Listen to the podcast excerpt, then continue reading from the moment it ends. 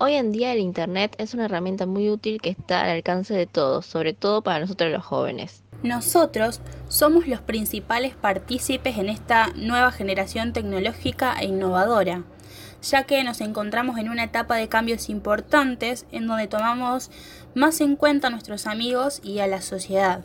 Por eso, hoy en día le damos una gran importancia y uso de las redes sociales. Bueno, para empezar, habría que decir que es la adolescencia, ¿no? ¿Alguien presente y quiere dar una explicación o una introducción breve sobre el tema? Sí, es una etapa de la vida que usualmente inicia entre los 3 y 15 años. En ella, hombres y mujeres experimentan cambios físicos, psicológicos, emocionales y sociales. La adolescencia empieza con la pubertad y termina cuando los cambios se estabilizan alrededor de los 19 años. Bueno, esta edad, eh, o en esta etapa, mejor dicho, suelen estar más distanciados, se preocupan, eh, se ponen mal por distintos motivos. ¿Se podría nombrar alguno específico, puntual?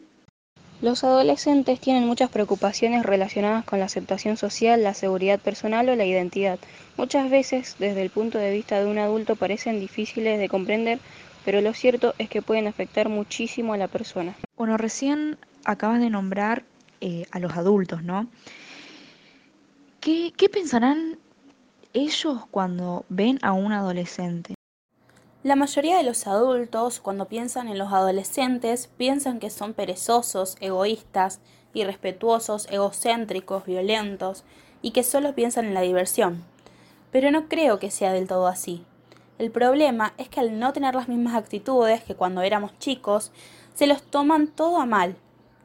Ahora solemos discutir más cuando estamos desconformes, o se enojan cuando estamos con el celular, entre otras cosas. ¿Por qué creen que los padres se enojan cuando estamos con el celular? Para empezar a responder creo que lo primero a analizar es el hecho de las épocas. Cuando nuestros padres eran jóvenes no tenían tecnología y sus padres eran más estrictos.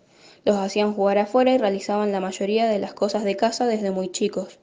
En cambio, nuestra generación desde jóvenes se encontró con la tecnología y poco a poco a medida que crecimos nos fue consumiendo. Si mirás dentro de casa, seguramente encontrás muchos aparatos electrónicos, como lavarropas, hornos y demás. Al alcance de un botón ya lo tenés hecho, por lo que nos sobra tiempo, el cual lo utilizamos hablando con amigos, aprendiendo cosas nuevas en internet, viendo una serie, etc. Nuestros padres nos ven con mucho tiempo libre y usando el celular todo el día.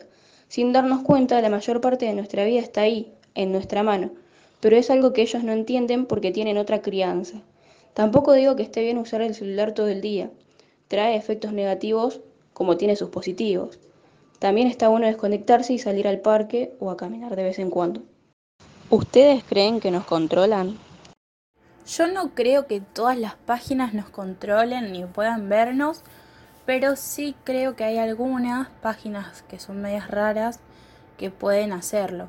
Por eso creo que es muy importante fijarse que la página en la que entramos sea segura y no tenga nada raro. También hay que tener mucho cuidado donde se pone el número de tarjeta o datos personales, porque a veces nosotros los exponemos para mm, entrar a alguna página y no sabemos quién está del otro lado.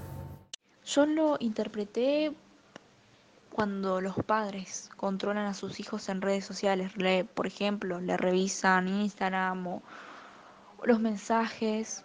No me parece mal, estoy de acuerdo eh, aunque creo que eso iría a una cierta edad, ¿no?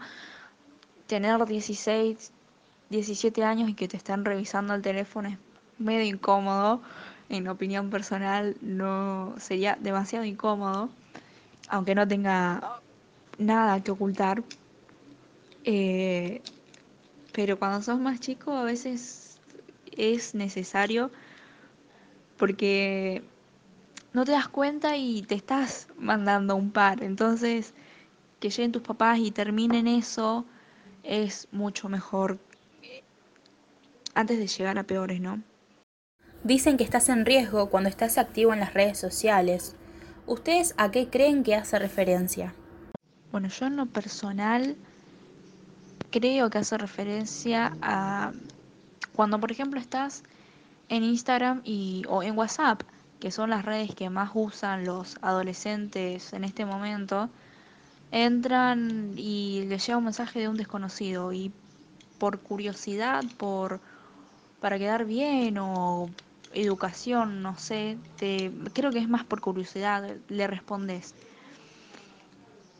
Cuando sos más chico no sabes en lo que te estás metiendo y cuando sos más grande por ahí sí sabes en lo que te estás metiendo, pero decís no va a pasar nada y te confías en eso.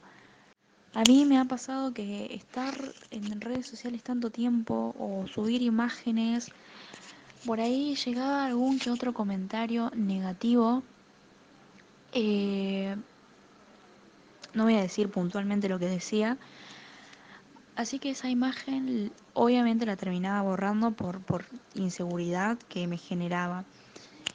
¿A ustedes alguna vez le pasó de sufrir ciberbullying? Sí, me ha pasado que me han tirado comentarios.